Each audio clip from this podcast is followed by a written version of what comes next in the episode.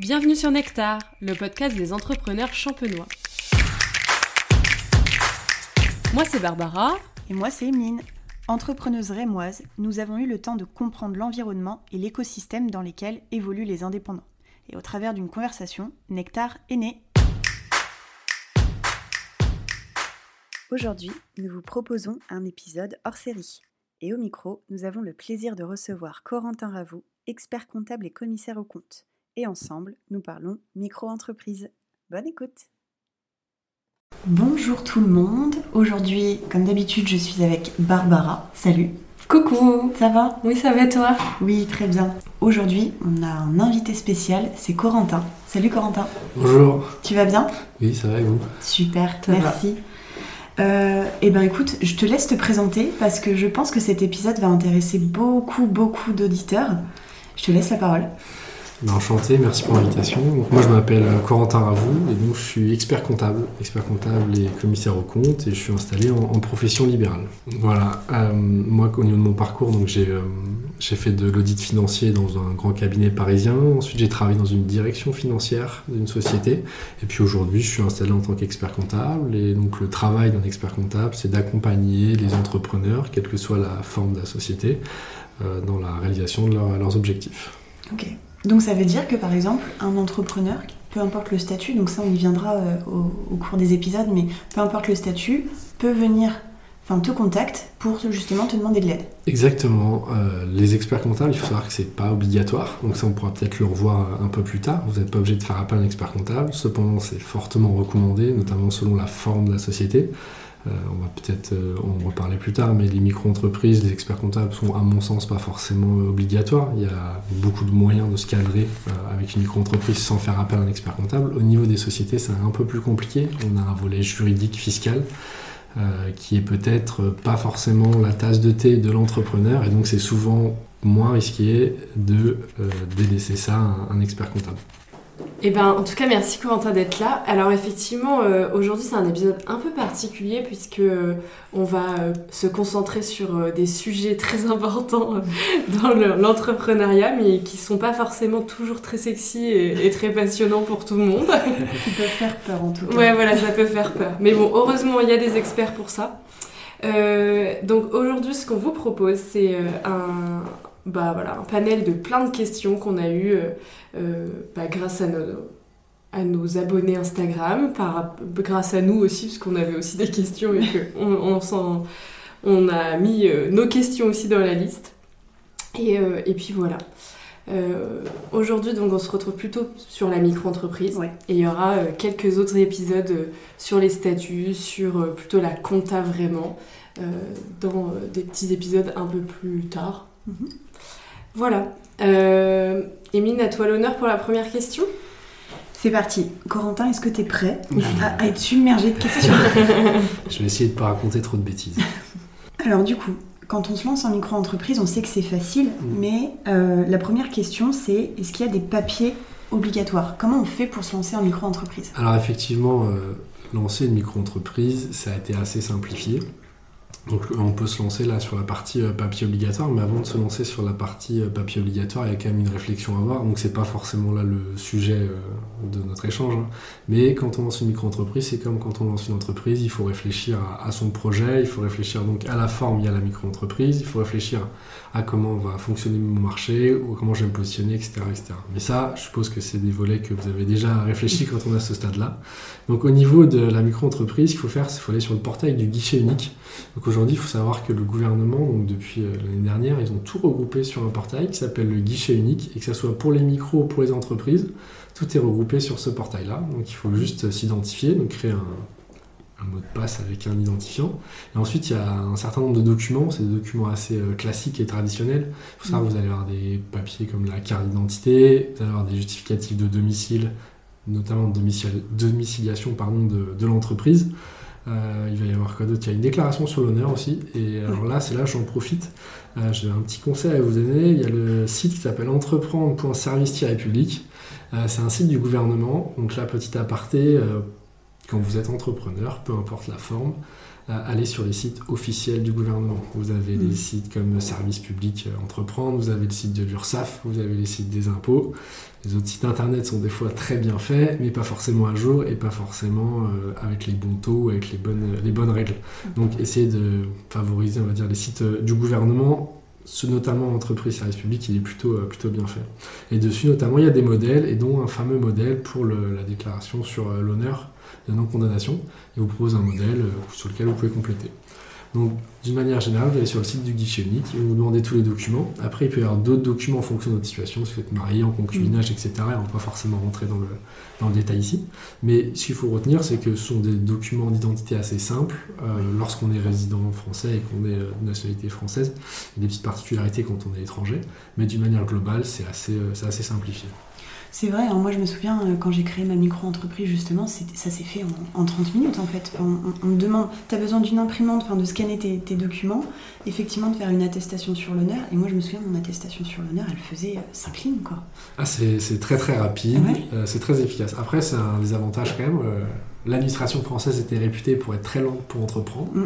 Euh, le cas de la micro, c'est pas le cas. Donc pour ceux qui veulent se lancer, euh, c'est assez simple.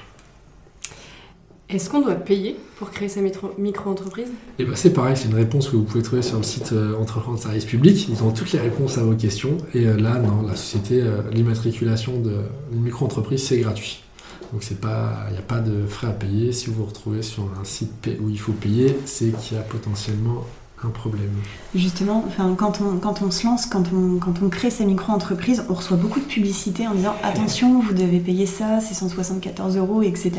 Donc ça, tu confirmes aujourd'hui que c'est de l'arnaque et Alors- que quand on crée sa micro-entreprise, on n'a absolument rien à payer. Alors, je vais même être plus large que ça. Donc là, on est sur aujourd'hui, on est sur la, sur la micro-entreprise. Donc Ouais. en micro-entreprise, on n'a rien à payer pour immatriculer sa société. Mais même pour euh, les sociétés type SAS, SRL, etc., ce qu'il faut savoir, c'est que quand vous allez créer une entreprise, vos données sont déjà publiques, hein, bien avant que vous ayez Mhm. créé une entreprise, Mhm. mais vos données vont se retrouver sur des journaux officiels ou sur des bandes de données. Et il y a des petits malins qui vont aller sur ces euh, bandes de données et qui vont vous envoyer des courriers très bien faits, vous ordonnant ou vous demandant de payer, vous recommandant de payer avant tant de jours. Des fois, ils vous même mettent même une lettre T pour vous dire de renvoyer un chèque. Et souvent, si vous lisez bien dans les petites lignes, c'est marqué que c'est un courrier commercial et que c'est pas obligatoire.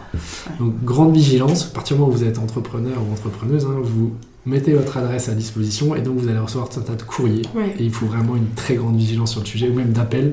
D'une manière générale, si on vous demande de l'argent, c'est très certainement l'administration. Vous allez sur les sites dédiés de l'administration et vous communiquez, communiquez directement avec eux. Mm. Euh, tout ce qui arrive par la poste, euh, il faut Mm. être très vigilant. Ouais, moi j'ai un vrai souvenir d'avoir reçu une, une lettre un jour d'un courrier hyper bien fait, genre euh, vous devez, euh, je sais plus, 200 balles quand même, enfin c'était pas anodin. Je suis mais pourquoi on doit payer ça et tout? Je, je commençais à paniquer parce que je sais, j'étais au courant de la CFE, mais j'étais pas au courant de ce truc. Et je commençais vraiment à le soin impu du, du truc. Et j'avais été voir sur internet, et effectivement, on m'a dit surtout pas, faut pas payer et tout. Et c'est vrai que bah, c'est tellement bien fait que tu peux te faire vite avoir. hein. T'as le macaron euh, République française, Ouais. etc. Donc tu te dis, oula, ça y est, je Ouais, non, mais puis même, euh, je sais pas, ça fait propre et tout. Tu vas aller, vas-y, allez, je paye. C'est ça.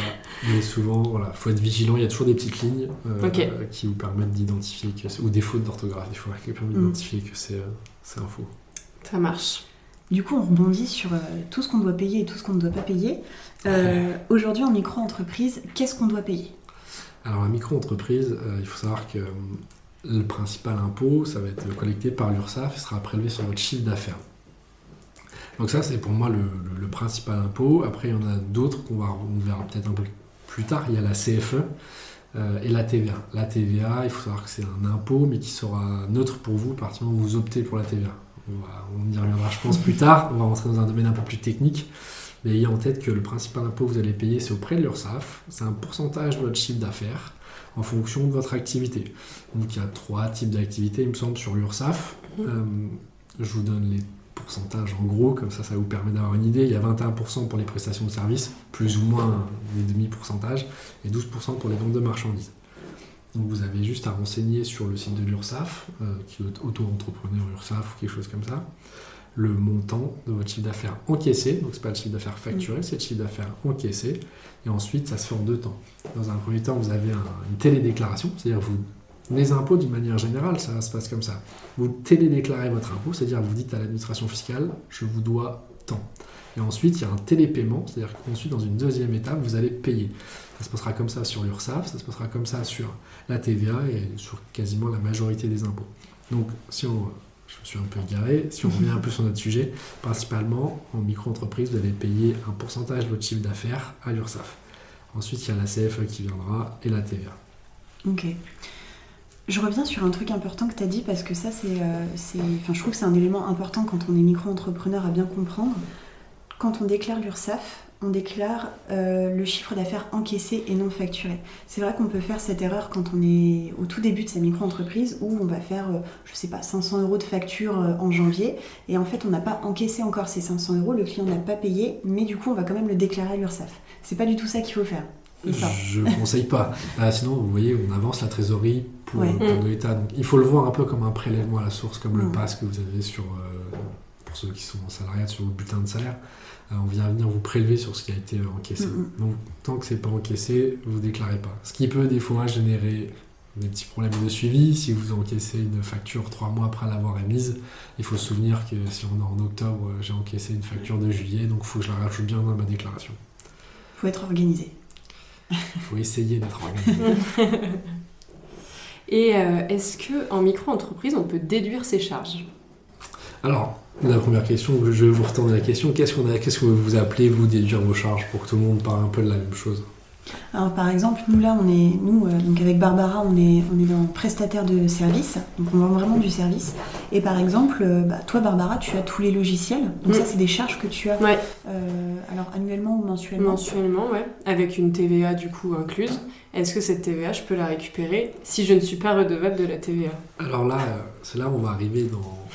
Oh là là. au début du technique, c'est-à-dire qu'il y a déjà, on va déjà isoler deux choses. On va isoler la TVA la TVA, c'est un impôt, et cet impôt-là, vous pouvez opter ou non de, le mettre en place. C'est un premier sujet. le deuxième sujet, c'est vos charges qu'on peut déduire. Alors il faut savoir, c'est qu'en micro-entreprise, comme on l'a dit, vous êtes prélevé sur votre chiffre d'affaires au niveau de l'imposition. Donc c'est vrai que votre imposition est faite sur votre chiffre d'affaires. En entreprise, votre imposition, elle va être faite, alors je vulgarise, hein, attention, euh, principalement sur votre résultat. Votre résultat, c'est quoi? C'est un chiffre d'affaires moins des charges. Donc en entreprise, on dit qu'on peut déduire ses charges, en entreprise, pardon, en société euh, hors euh, micro, on dit qu'on peut déduire ses charges parce qu'en fait on va venir comptabiliser ses charges. Si je grossis le trait, vous achetez euh, un banc 100 euros et vous le revendez 200 euros, vous avez 100 euros de charge, 200 euros de chiffre d'affaires, votre résultat est de 100 euros et vous êtes imposé sur ces 100 euros. Alors que si en mmh. micro, vous avez, on prend le même cas, vous allez être imposé sur votre chiffre d'affaires des 200 euros. Mmh. Par contre, vos achats de 100 euros ne sont pas pris en compte mmh. dans la, la diminution de votre impôt vous êtes imposé sur le chiffre d'affaires. Ça, c'est pareil, c'est un des premiers sujets à avoir en tête, c'est que si vous avez beaucoup de charges en micro-entreprise, premier, euh, premier euh, point d'attention, premier point d'attention à avoir, vous ne pourrez pas, entre guillemets, déduire vos charges. Vos charges sortiront de votre trésorerie et vous ne récupérez jamais l'argent en lien avec ça. Ça, c'était le premier, euh, le premier sujet sur la déduction des charges. Et si on revient rapidement sur la TVA, donc la TVA, il faut savoir que la TVA, c'est un impôt qui est payé par euh, le commun des mortels, par nous, euh, mm. quand on va acheter du pain, quand on va acheter un téléphone, etc., on paye de la TVA. Pour les entreprises, donc là je parle d'entreprise, pas de micro-entreprise, pour les entreprises, la TVA, pour ceux qui, qui sont à la TVA, qui est la majorité d'entreprises, c'est un impôt neutre. C'est-à-dire que vous allez acheter des biens avec de la TVA et vous allez les revendre avec de la TVA. c'est-à-dire que la TVA, vous collectez pour le compte de l'État la TVA. C'est vous qui centralisez la TVA, qui rendez à l'État la TVA. Vous faites le travail de l'État au niveau de la TVA. Donc c'est-à-dire que quand vous allez parler avec un professionnel, vous allez parler hors taxe. D'accord? Parce que la mm-hmm. TVA, vous la reverrez entre guillemets euh, jamais, vous allez la rendre. Alors qu'en micro-entreprise, si vous n'optez pas, donc là on va voir qu'en micro-entreprise, il y a soit vous dépassez des seuils mm. et vous êtes obligé de passer à la TVA, soit vous ne dépassez pas des seuils et vous pouvez opter pour la TVA. Et sinon, si vous ne faites, si vous n'êtes pas en lien avec la TVA, vous ne pouvez pas récupérer la TVA. C'est-à-dire quand vous allez acheter, vous n'allez pas, vous allez voir, vous achetez 100, il y a 20 euros de TVA, bah vous, allez payer 120 et votre charge entre guillemets sera de 120. Vous ne reverrez jamais les 20 euros. Alors que si vous, euh, vous optez pour la TVA, vous, vous paierez 120, mais vous récupérez 20 plus tard sur la TVA qui a été payée. Ça, c'est un premier point. Le gros impact sur la TVA, c'est quand notamment vous êtes en micro et que votre, j'allais dire votre public, c'est pas votre public, mais vos clients sont des particuliers. Mm. Puisque si vous avez des clients particuliers, et eh ben, le client, vous, quand vous allez acheter une baguette de pain, Vous voulez pas savoir le prix hors taxe, puis après payer le prix Mhm. TTC. Vous voulez un prix, on vous affiche un Mhm. prix, toute taxe incluse. Donc euh, si on vous dit c'est 9,99€, vous payez 9,99€. Sauf qu'en réalité, quand vous êtes en micro-entreprise en hors taxe, donc vous allez mettre 9,99€, c'est ce qui va revenir dans votre poche. Si un jour vous passez à la TVA, donc là j'ai pris un exemple de 9,99€, je suis bien embêté pour faire x20%, mais on, va, on, va, on va passer à 10 euros. On va passer à 10 euros. À 10 euros, vous voyez, si vous voulez récupérer 10 euros dans votre poche, ben, votre produit passe à 12. Parce que vous avez une TVA à 20%. Donc la réflexion à avoir, c'est déjà sur la TVA, si je suis pas obligé d'être à la TVA puisque je ne dépasse pas les seuils, la réflexion n'est pas forcément à avoir, mais si vous dépassez les seuils et que vos clients sont des particuliers, ben, il y a un impact avec un prix psychologique. Ouais. C'est-à-dire que vous allez forcément avoir de la TVA, cette Mm. TVA, les clients vont les payer, et eux s'en moquent de savoir s'ils payent 10 euros pour vous et 2 euros pour la TVA. Particulier ou autre micro-entreprise. Exactement. Parce que moi j'ai déjà eu le cas, euh, bah, je voulais faire travailler euh, des confrères fonceurs euh, qui étaient eux en TVA et donc du coup bah, compliqué parce que je payais, euh, enfin voilà, bref. Ça, ça, ça peut être un vrai frein. Et alors, j'ai eu le cas, hein, j'ai déjà eu le cas en micro-entreprise, euh, pas dans mes clients, mais dans, dans mon cercle proche. Quand vous êtes en micro-entreprise et que vous n'êtes pas assujetti à la TVA, certaines entreprises peuvent vous demander de mettre de la TVA. Donc, par exemple, vous vendez 100, Ah oui, vous dites oui, mais moi je veux bien 100, mais tu mets de la TVA dedans. Donc, Mm. je- là, le calcul sera faux, mais donc vous mettez 80 euros euh, hors taxe, et Mm. euros TVA, toi t'encaisses 100, ça change rien. Ne faites surtout pas ça, puisque vous ne pouvez pas collecter ni déduire de la TVA, vous n'êtes pas assujetti à la TVA. Si vous vendez 100, vous c'est 100 et sans Mm. TVA. Même si on- un professionnel vous demande de mettre de la TVA, si vous n'avez pas opté pour la TVA aussi, de ne pas dépasser les seuils, ne mettez pas de TVA.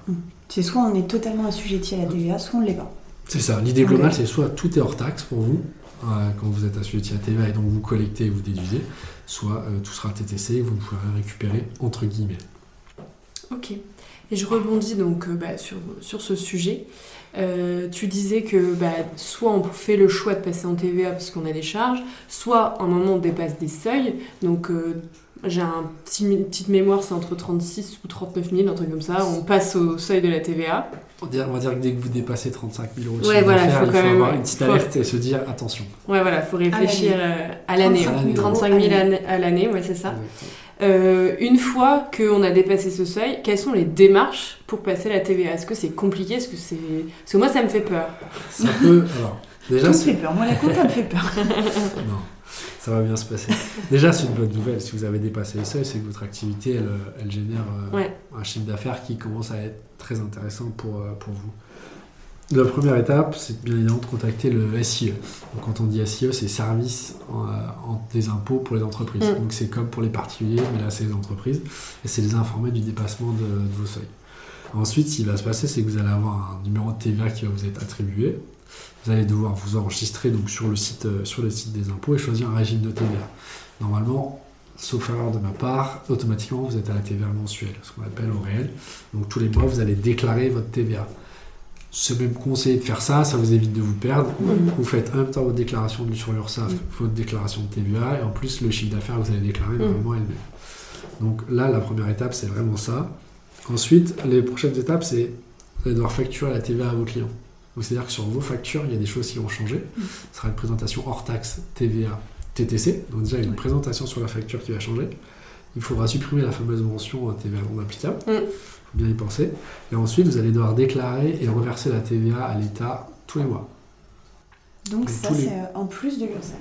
Exactement. Donc c'est deux sites différents. Vous avez un site qui est donc l'URSSAF, sur lequel vous avez déclaré un chiffre d'affaires, Mm. pourcentage. euh, Et Chiffre on, déclare chiffre d'affaires TTC ou acheté Enfin, hors taxe? et ben, le- la TVA sera calculée sur votre chiffre d'affaires hors taxe. D'accord. Donc là, c'est-à-dire que vous allez arriver. Alors, on va essayer de vulgariser. Vous avez ce qu'on appelle le chiffre d'affaires, les produits, l'argent que vous avez, Mm. les, pro- les prestations que vous avez fait effectuer et l'argent que vous avez récupéré. Donc là, vous allez déclarer votre chiffre d'affaires.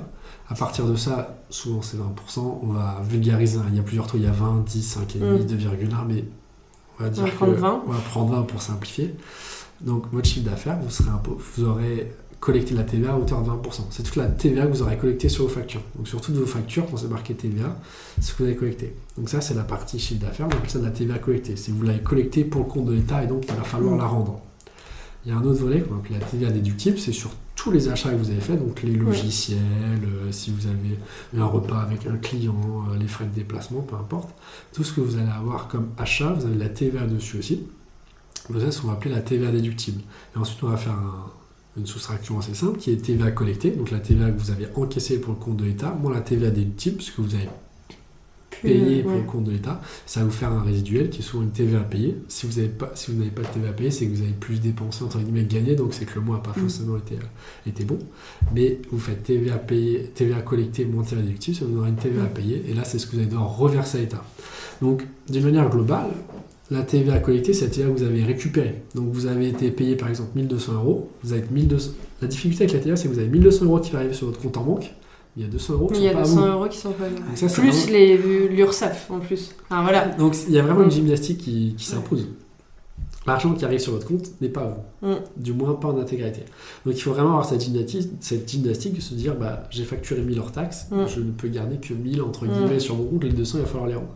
D'où l'intérêt d'avoir une TVA mensuelle pourquoi? Parce que tous les mois, vous mettez à jour mm. et votre compte en banque a fluctué. Il y a des... Quand on est en société, notamment la première année, mais après il y a un système de, je ne vais pas rentrer dedans, mais d'acompte. Mais le risque, c'est si vous attendez un an, par exemple, parce que c'est pas possible normalement, mais si vous attendez un an, on grossit le trait, vous allez avoir un montant considérable de TVA à rendre sur votre compte en banque et ça peut vous mettre entre guillemets dans le, dans le dur si vous ne suivez pas la TVA que vous avez collectée.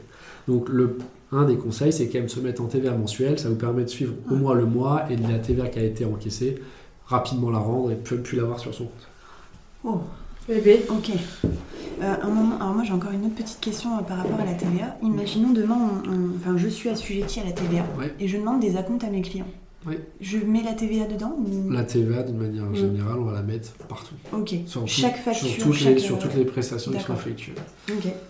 Pour revenir du coup encore euh, à ce qu'on doit payer à l'État, est-ce que tu peux nous parler de la CFE alors la CFE, c'est il y a, toute une cotisation foncière euh, des entreprises. Il y a un peu un, mythe autour de, cet impôt.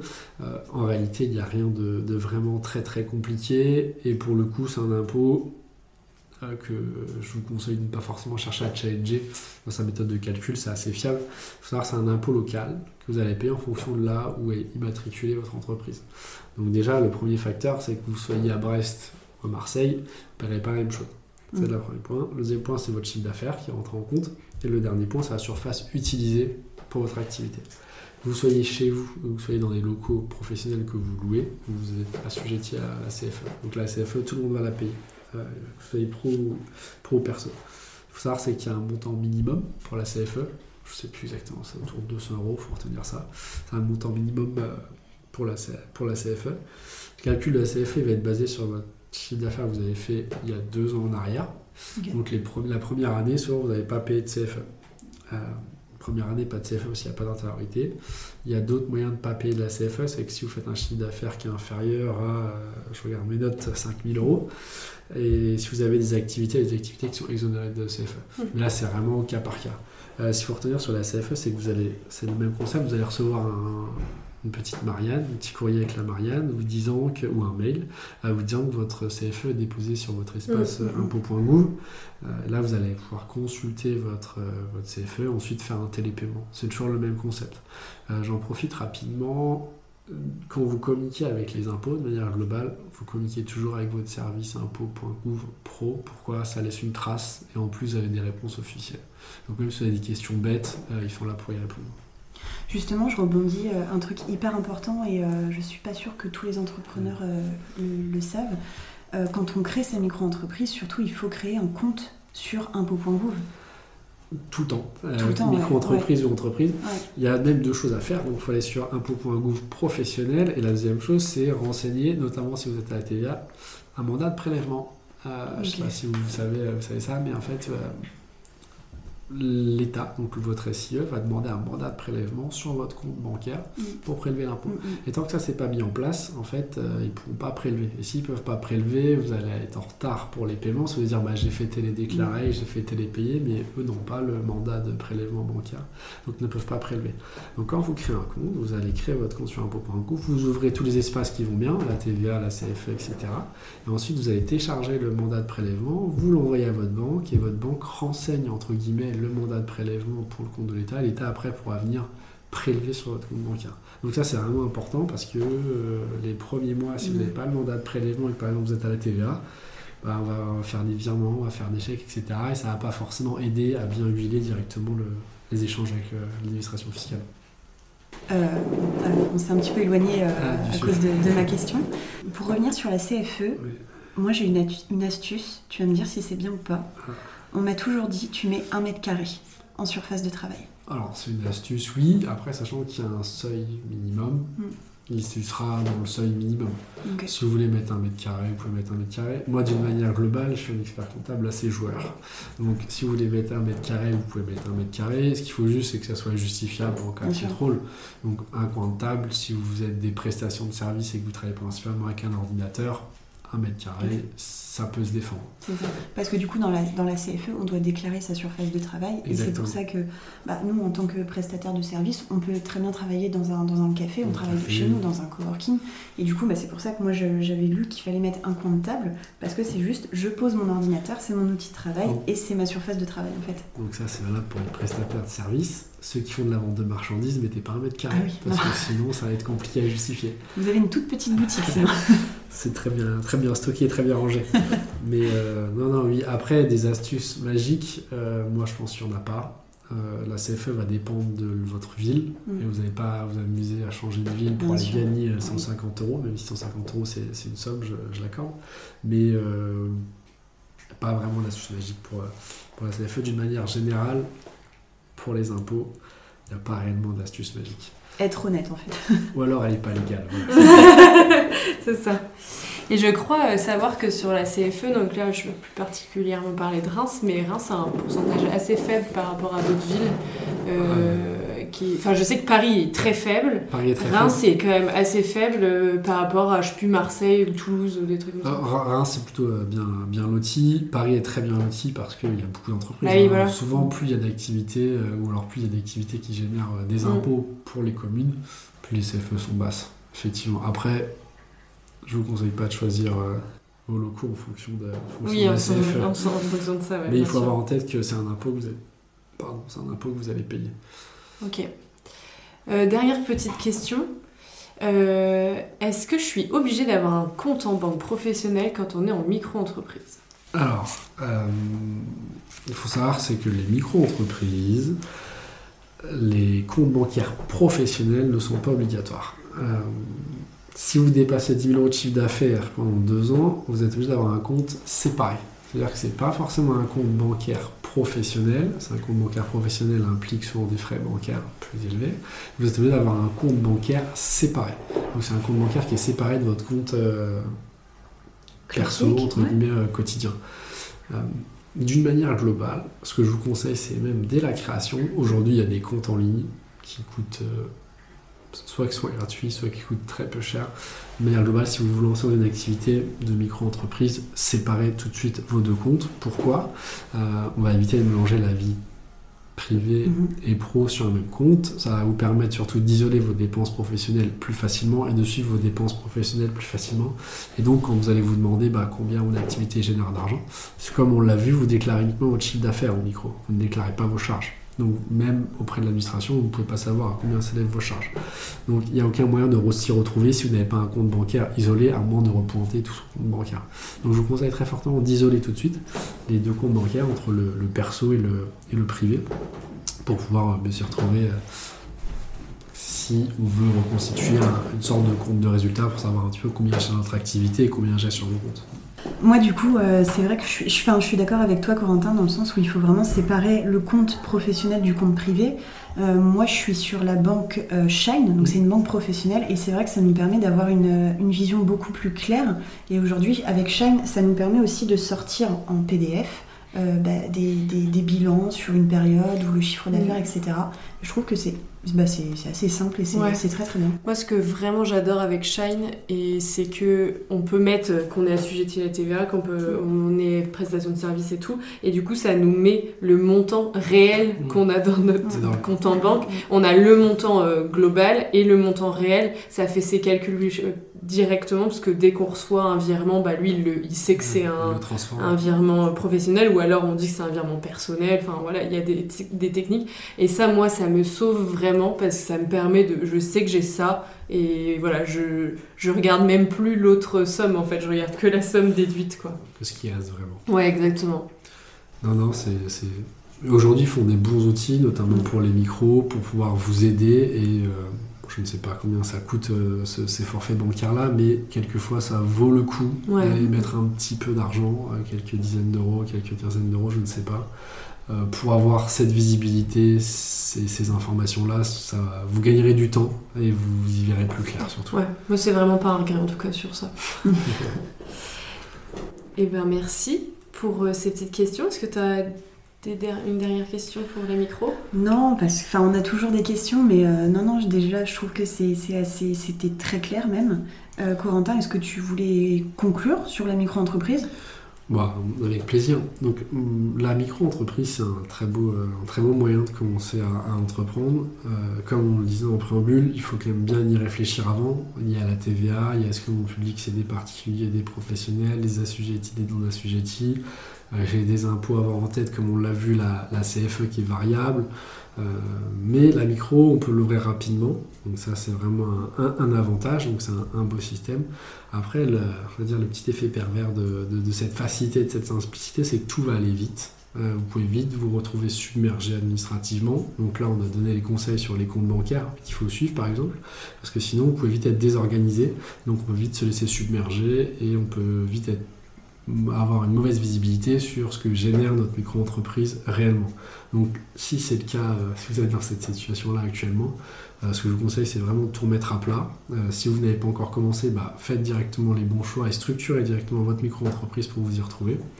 Et puis, ça peut ne que, ne bien se passer. Mais il faut vraiment être cadré, même en micro-entreprise, c'est très important.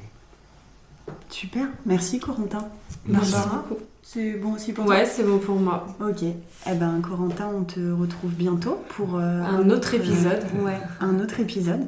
Et puis n'hésitez pas si vous avez des questions un numéro de téléphone ou un, une adresse mail peut-être euh, bon, vous pouvez me contacter sur, sur LinkedIn, je pense, ouais. Corentin vous et puis euh, je ferai mon maximum pour essayer de répondre à vos questions. Super, merci Corentin. Merci à vous, bonne journée. À bientôt.